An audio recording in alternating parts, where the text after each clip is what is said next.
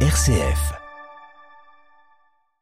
Bonjour à tous. Emmanuel Macron est dans le Pas-de-Calais aux côtés des sinistrés, toujours prisonniers des eaux. Le président est accompagné du ministre de l'Agriculture Marc Fesneau, du ministre de la Transition écologique Christophe Béchu et de la ministre déléguée au PME Olivia Grégoire. Une nouvelle montée des eaux se prépare dans le département. La France a d'ailleurs connu un record de pluie sur les 26 derniers jours, dit Météo France. Entre le 18 octobre et le 12 novembre, le pays a enregistré un cumul de pluie moyen de plus de 200 115 mm selon les constatations de l'Institut météorologique. Un vote positif de l'Assemblée nationale aujourd'hui signerait l'adoption finale du projet de loi pour le plein emploi avec ces nouvelles exigences décriées pour les bénéficiaires du RSA fortement appuyés par la droite. Le camp présidentiel se dit confiant avant le vote solennel prévu en fin de journée sur le compromis scellé entre représentants des deux chambres porté par le ministre du Travail Olivier Dussopt. Le projet de loi fixe le cap d'un taux de chômage à 5% d'ici 2027 par un accompagnement renforcé des personnes les plus éloignées de l'emploi.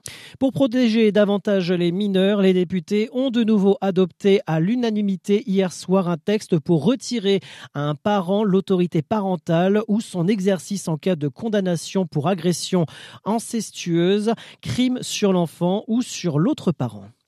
Joe Biden appelle Israël à protéger l'hôpital où les déplacés sont pris au piège au milieu des combats entre le Hamas et l'armée israélienne.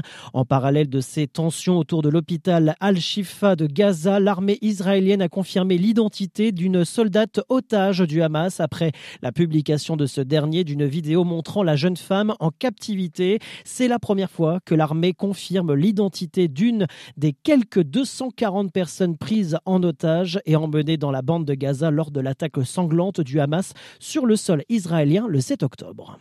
Le Premier ministre britannique Rishi Sunak a créé la surprise hier en rappelant au gouvernement son prédécesseur David Cameron. Attendu depuis des mois, un changement du gouvernement conservateur semblait inéluctable pour renvoyer la très à droite ministre de l'Intérieur Suella Braverman qui avait formulé des critiques à l'encontre de la police la semaine dernière, critiques qui n'ont pas plu. Personne avait pourtant vu venir le retour au premier plan à 57 ans de David Cameron, qui avait convoqué le référendum du Brexit à militer et militer pardon, pour le maintien dans l'Union européenne.